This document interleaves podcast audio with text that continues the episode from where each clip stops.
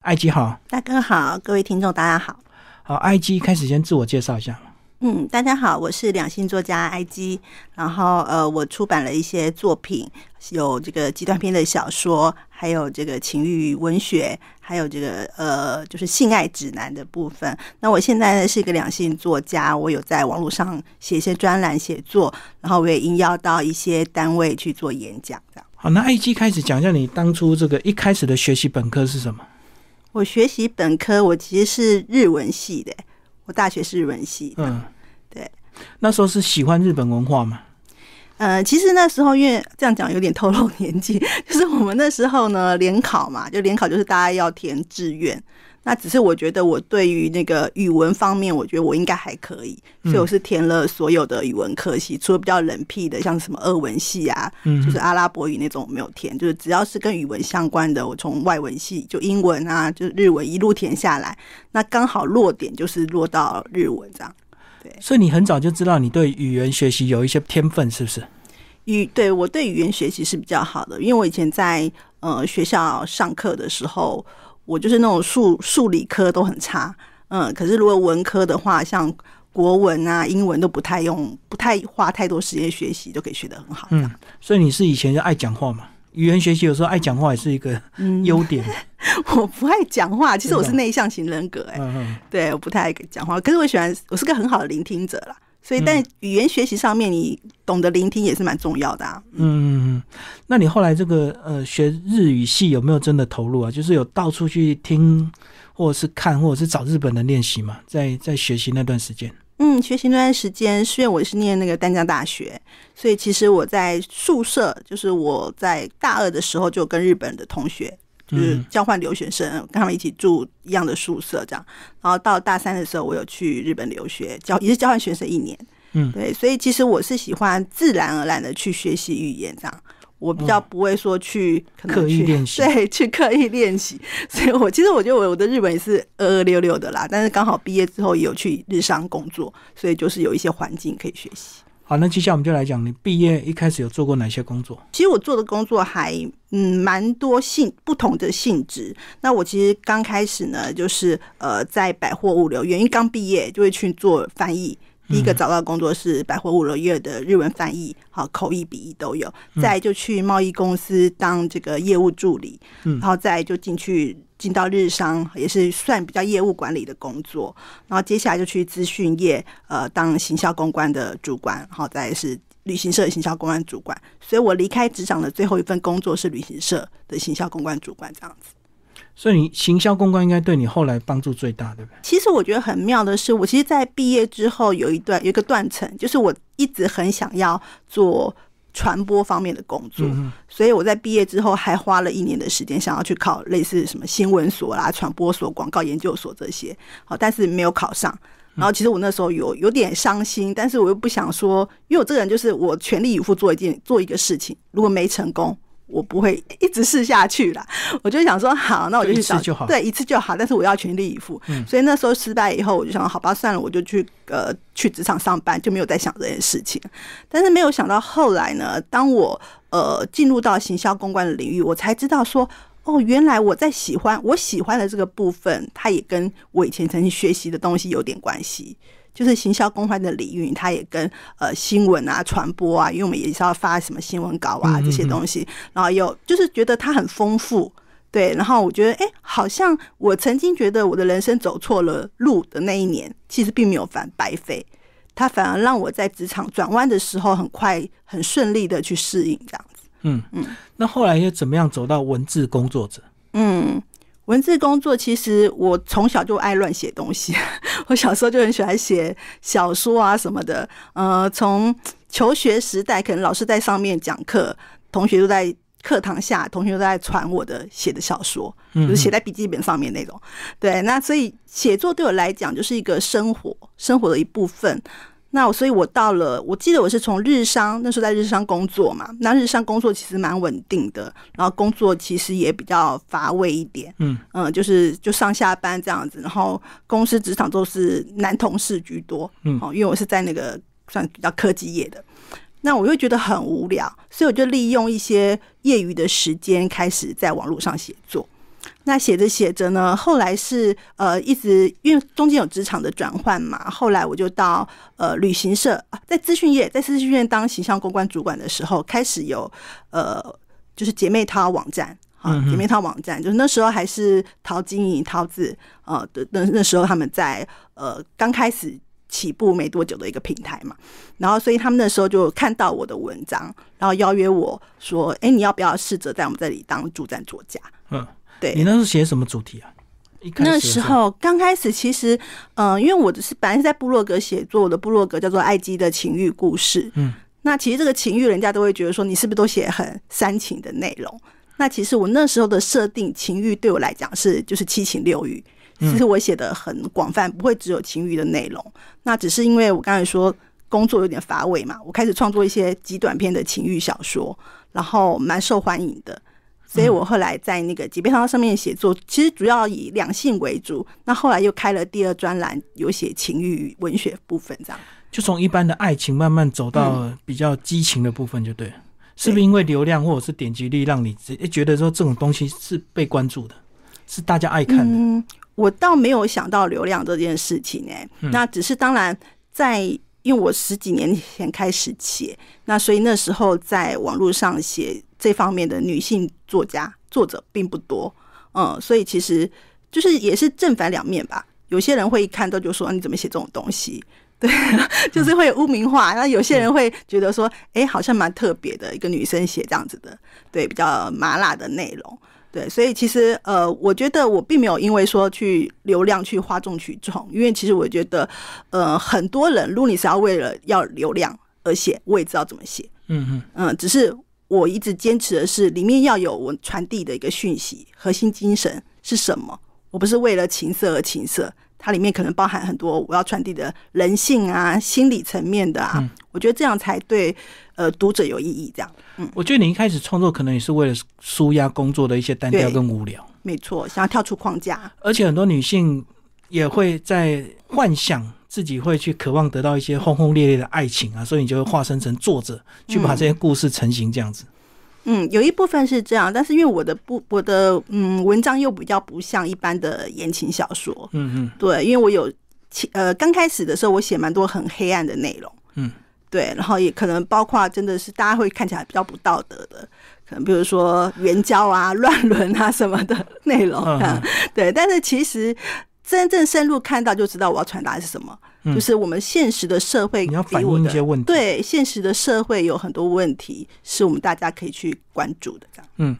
好，接下来我们把那个历年出版的一些书稍微带一下吧。好啊，我出版过的几本作品哦，呃，最早是集短篇小说《说不出口的故事》，那其实它是我和一个诗人作家一起合作的。嗯那那时候我们其实算是自费出版，嗯因为他就邀约我说：“哎、我们做呃，你也在网络上写很多作品，我也有。那我们有时候会有一些呼应和共鸣对嗯照，这样、就很像两个人在网络上的火花。然后我们就出了一本还蛮特别的书，而且它是双编排，就是它的故事可能是呃横式编排，那我的故事直直式式编排，嗯然后双封面。”从这边翻是我的故事，从另外一边翻是他的故事，是对，我们就出了一本这样比较实验性的作品。接下来呢，我就刚好因为我那时候在姐妹淘写作嘛，然后就有出版社找到我，然后他就请我出一本叫做《越做越爱：男女必修性爱学分》。嗯那其实看到这本书，大家就觉得它是一本指南书。嗯那我这本书呢，它其实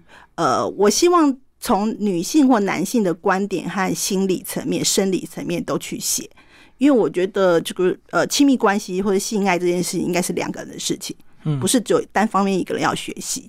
对，所以我那时候就跟出版社说，如果要叫我写，我会写这个方向。但是其实刚开始第一刚开始我是婉拒的啦，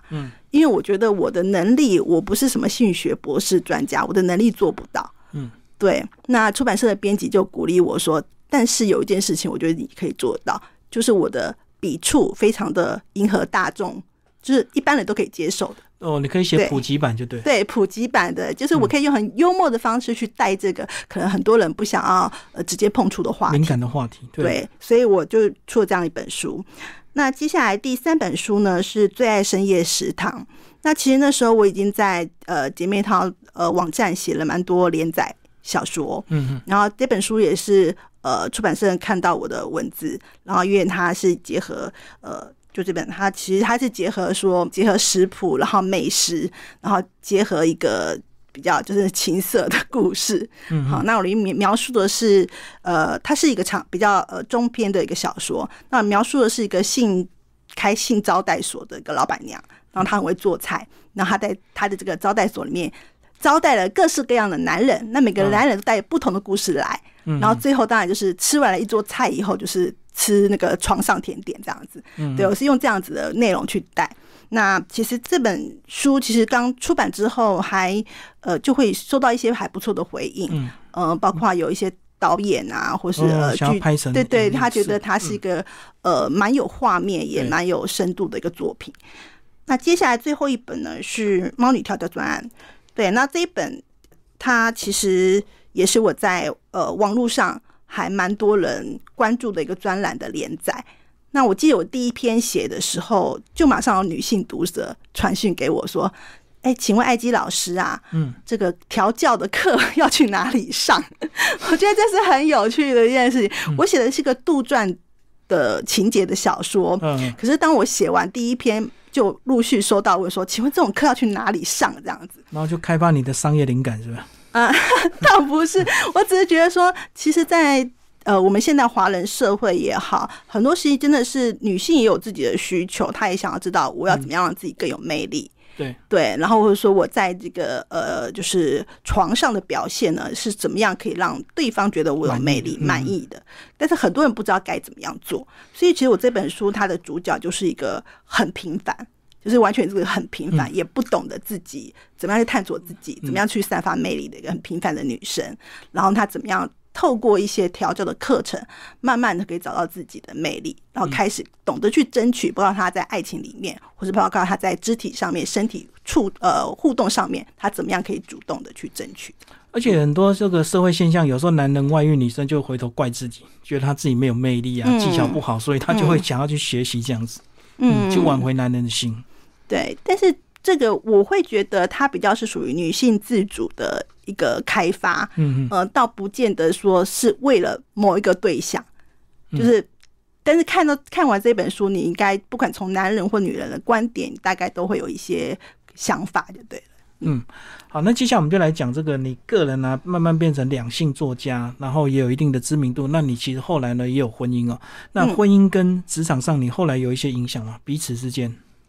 嗯，其实不管是在职场，或是我离开职场成为这个全职的作家，我蛮幸运的，就是我的家人他，呃，他其实不是全力支持我，但是他很尊重我的选择。嗯嗯，就是我跟他说，嗯，我想要离职，我想要自己做看看，我如果是呃成为一个全职的文字工作者，我可以做到什么样的程度，然后他也会就是尊重我这样，所以我我觉得，嗯，但是已婚的身份一定势必会对我们在工作上的选择会有一些评估。嗯嗯，嗯对，，就即使我今天可能呃写的是比较有一些情欲的话题，或者有一些我会去顾虑到说这个是我自己个人的部分。嗯，因为像我也会可能会上一些呃，就是电视或者广播的通告什么的。嗯，然后我就会希望说，我不想要让我的伴侣去参与到我在公众外面曝光。我我我比较跟很多的两性作家不太一样的是，很多人会把他自己的家庭的私生活拿出来讲。嗯拿出来讲，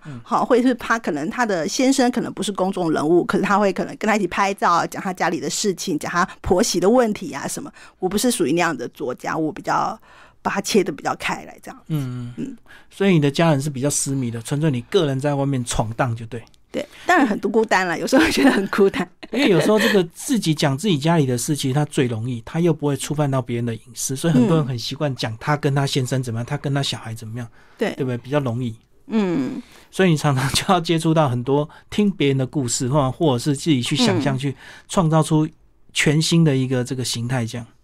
对我的方式比较是，嗯、我有很多读者或朋友会跟我分享，对呃，但是我会如果我要发表，我一定会让对方同意嘛。嗯哼然后另外就是，如果是写在小说里面，我会让只有当事人看得出来是他的故事。嗯，对我也是很保护我的读者的隐私，这样。好，那接下来艾姬呢，在几个月前呢，也开了直播节目哈，然后也这个跑了好几个月了，对不对？嗯，对对嗯对，为什么想要做直播？因为这个又是完全不同的形态，嗯跳脱文字已经到了影像化了。没错，其实开直播这件事情是我被一个好朋友推坑的。那他是现在台湾知名的两性谈话节目 Podcast 嗯啊、他是《好女人情场攻略》的主持人陆队长。嗯，那因为我跟他交情不错嘛，也上了他好几好多次的这个 Podcast 嗯节目这样。然后所以有一次呢，就是在节目当中呢，他请我推荐一些东西呀、刚好带到一些商品啊。嗯，然后他就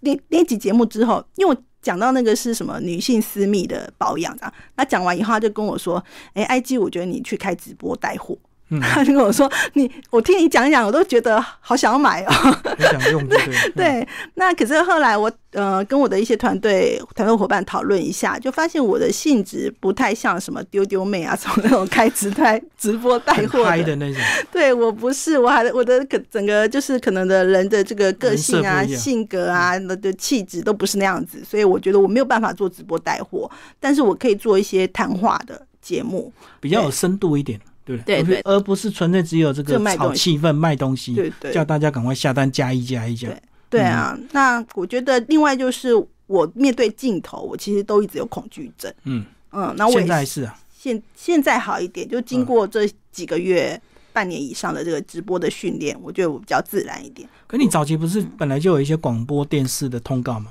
对啊，但是我就觉得我在镜头会傻掉，哦，还是不自在。对，我在镜头前会傻掉。哦，我觉得你是温热型，就对了你很多东西可能都要构思，然后这样一笔一笔慢慢写出你的想法，可能没办法及时面对这个主持人的快问快答。我不会强化。嗯如果是说，譬如说，可能在电视节目通告，我也上过一些节目。那如果是专家来宾，我可以表现的很好，就主持人 Q 我，我就很会讲。可是如果说一堆来宾要强化，我会那种嗯傻在那我里会傻下来说，呃，对，好像会会插到别人的话，不好意思哦什么的。 哦，所以你适合一对一，对不对适合一对，对多，就对对，了。没错，嗯，好，那这个直播的几个月，你觉得影像直播跟你平常在文字的表达有什么样的一个差别？嗯，有有啊，我觉得蛮有差别的。对我来讲，影像直播是其实比较难自在发挥，因为我没有办法很专注，嗯因为我可能要看镜头的表现，然后要看如果我有来宾，我就跟来来宾对话嘛，对我要掌握时间，然后确认每个段落有没有遗漏我什么要想讲的一些内容，这样，然后我要跟网友互动，嗯，粉哦所以丝其留实言呢对，所以我觉得很考验当天的精神状态，还有临场反应。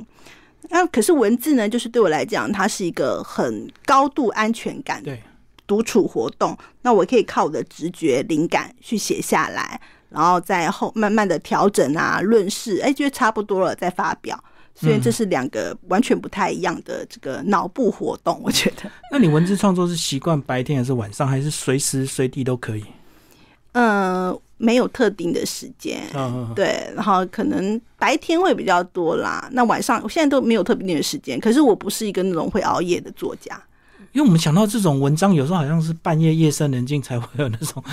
人体的情欲，就比较容易这个触发灵感，不是这样子吗？哦不你是不是欸深其夜实工作者，对对对，其实这个还蛮有趣，大家会说，哎，你是不是都要晚上很安静的时候写这些东西？嗯我只要安静，我只要求安静，我是真的要安静，对安静的环境，但是不介意它是白天或晚上。对嗯嗯。因为有时候要当全职，有时候真的是时间规划非常重要。嗯，没对，错不管你是白天晚上，其实都可以，但是一定要规律，对不 对？嗯，我这点没有做的很好。对，因为如果你这个早晚有时候交错的话，可能你自己生理时钟啊，各方面可能也不太适应。啊嗯，就是我觉得很多人会因为说我现在有灵感，那我就非得要把它写写下来、完写完这样子。我只有在写书的时候会这样，哦，对一那发不可收拾。对我只有在写书，我会呃不行，我现在就是要赶快写下来。那其他的时候，我写专栏那些都还好，对、嗯自己可以调配时间的。好，接下来艾吉讲一下你个人的一些未来规划吧。好啊，我现在其实是属于比较斜杠的状态哈，嗯嗯所以就是我未来我希望在我的事业这个版图上面有几个。面向的规划，其实大方向我还是希望我可以在我的自媒体还有个人品牌去做一些多元的一些发挥。那还有，我就我可能未来也会想要就是做一些健康产业，因为我发现，因为我自己有在调理我自己的身体啦、体质啊、减重这些，然后我发现身边好多朋友都是罹患癌症，嗯啊，嗯可能就是大环境，然后饮食等等这样子。那我也有呃重要的朋友在去年我环岛期间，他嗯因为癌症过世，所以其实我遇过很多这样子的呃身边的朋友就是健康的状态的时候，我就发现说，其实这个是很重要的。你自己嗯有受害吗？自己的身体状况？我自己本来就是从小就是自体免疫的问题，嗯，我就是一个不健康的孩子， 就很脆弱，是不是？就自体免疫啊，那本来就是刚开始是快要白血病嘛，那嗯后来、呃到了十七岁有那个类似红斑性狼疮的这个症状，哦，对，就是嗯我是一个就是从小就体弱多病，对，然后现在慢慢知道怎么样照顾自己，然后也觉得说呃，并不是所有的事情或者生命不是所有的事情都不可逆，你嗯还是有一些方法可以去做去调整这样。就是还是要做一点事，不能够过度的宿命。对你不能说我天生就是这样，因为我以前就会觉得我天生就这样，所以他不可能改变。所以至少吃东西要做一些选择就对了，是这对样子啊吗？，嗯对啊，就是饮食啊、生活作息啊，加一点运动啊，然后你吃的东西的要吃对东西，对嗯营养啊这些。嗯，哎、你重要有做哪些运动？我做的运动的话，就是现在我会去做一些核心运动，然后加正重版有重氧，训吗没有没有，就是图就是不用机器的核心运动。 ？OK OK，然后还有这个有氧，对，嗯就是有一些让自己的心肺功能可以比较好的这些运动。你刚刚有讲你去年环岛是什么状态去环岛？去年环岛就是很不是为了情商吧？ 很多人情商就会做一个壮举一 样疗伤啊。 没有被分嗯刚好有空， 没有了，就是其实刚好是去年十一月中嘛，因为那时候刚好疫情比较缓和一些些，然后我也打了两剂的疫苗，嗯，然后最重要的是呃，本来跟我合作大概我写了九年的专栏，姐妹淘她们因为转型的关系，所以她们跟嗯收了哦所有。没有，她转型，她跟所有的作家结束合作。 OK，嗯，对，所以我就我写了那么久的专栏，突一个一周两篇的，然后突然觉得那个是呃例行工作没有了，时间就空了。时间空了是一个，一个就是心理上觉得好像我应该去空虚放松了，哦，终于 对哦，好像应该要放松，因为我只要跟我的部落格的读者交代，我就说、啊嗯我要去就出放去假，就出去了这样子，所以是几天的一个行程，然后什么交通工具？三十二十九天就一个月左右，哇，然后我是搭火车加这个呃公车，就以大众交通工具为主。然后有计划吗？还是随性？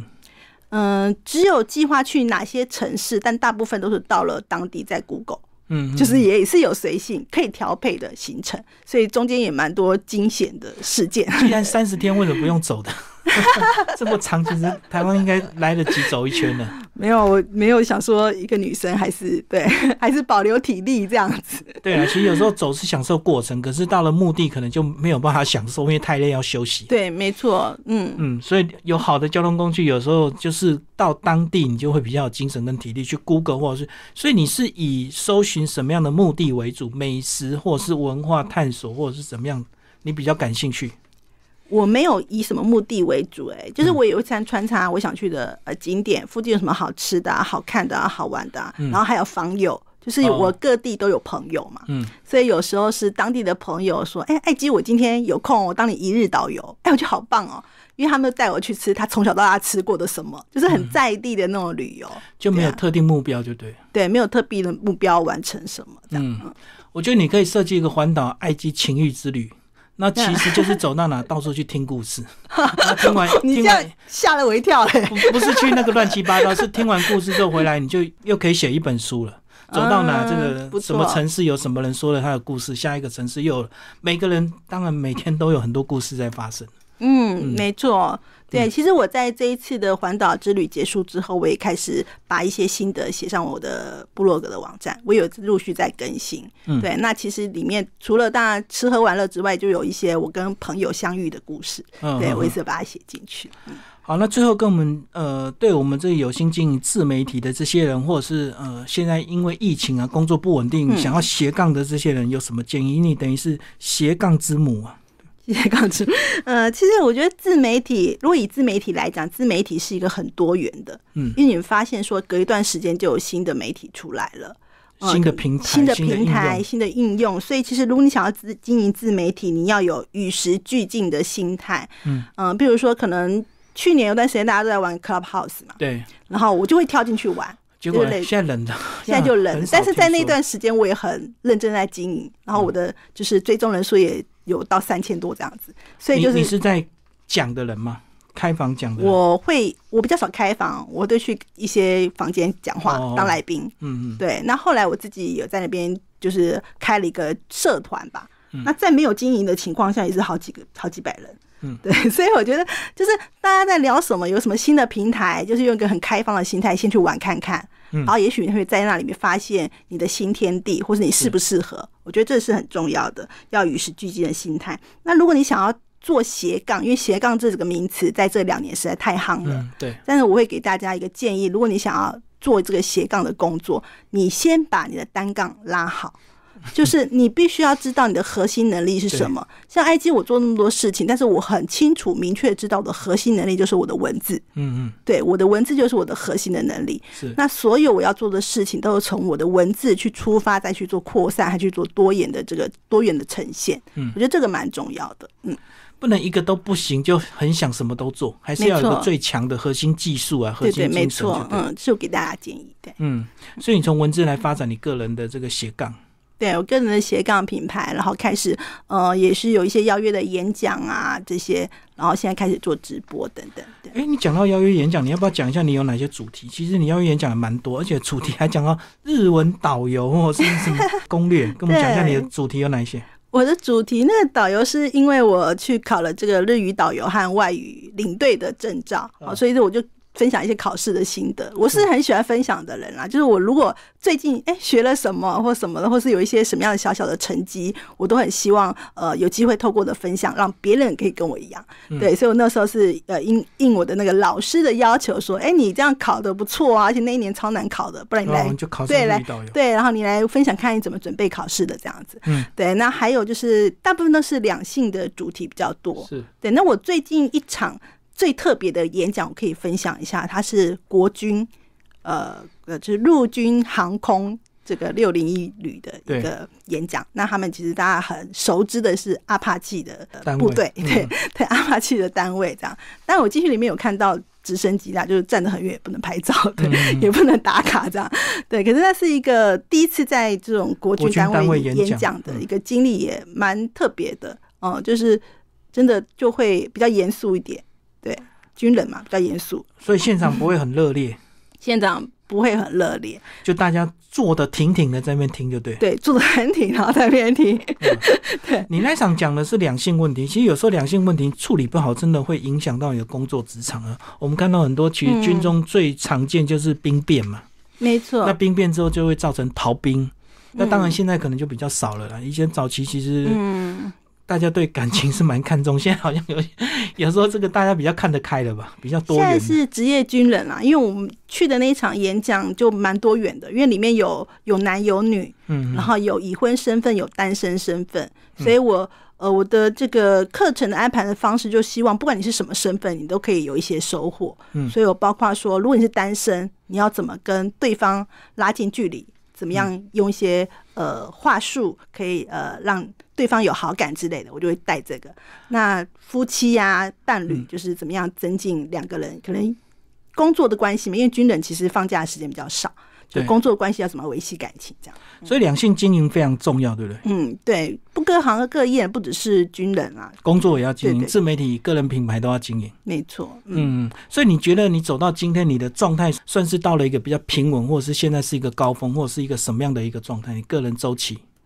个人周期哦，我觉得我去年有点低潮吧，哦，我觉得我是在去年，因为刚好哎。专栏都收了，嗯然后我有一些授权的一些呃文章的授授权的平台也收了，哦，就收入就减少。对，因为你发现说去年在疫情之下，如果当这些内容的平台都收掉的时候，那我们内容创作者怎么生活？嗯嗯，对，对，就突然遇到这样子的呃危机就对了。那可是我在今年就是从旅游之后，就豁然开朗嘛。对，因为我发现我写旅游也蛮多人看的，嗯，嗯，而且开发了另外一个族群。对对，他会觉得，哎、我写的东西也不一样， 然后我觉得奇怪，我好像写什么都有人看，就是核心能力我还做的还不错，就对所以了。等于你有个人品牌就对了。对，然后我就发现说，哎，会有一些呃比较年纪比较大的，他觉得看我的旅游文章，好像跟着我去旅游那样的感觉，嗯嗯嗯就没有什么压力。啊，可能看不习惯有些懒人包、资讯包，他们反而不看不习惯那种。他喜欢看我这种好像跟着我去旅游的嗯感觉嗯，，对，嗯，也是另外一种感觉，所以你就开发旅游情欲，也可以 啊。 我觉下次得环台就可以好好规对划一啊，下发情欲现之人旅。生真的有无限可能哎、对，对啊，有时候真的，我觉得你你遇到低潮，你一个人闷在家里，你绝对想不出方法。嗯，那你找朋友吐苦水，可能他也跟你一样低潮，两个取暖也没什么用，倒不如没错好好走出去。嗯，走出去，你就会看到很多人他们的生存或成功之道。没错，嗯，嗯也可以自己独处反思，因为我这趟旅行就是很多时候是我一个人嘛。一嗯个人的行程，所以甚至包括等车等了两个两个小时啊，那两个小时我坐在那里发呆，可是其实我是在想很多事情。哦，对，有时候到偏乡就就会可以享受那种交通，可能一天上午一班，下午一 班，可能错过就要等一一整对个。对对对嗯，对，蛮特别的嗯。好，谢谢艾姬跟我们分享她怎么谢样谢个人从文字一直到这个两性作家，谢谢。嗯，谢谢。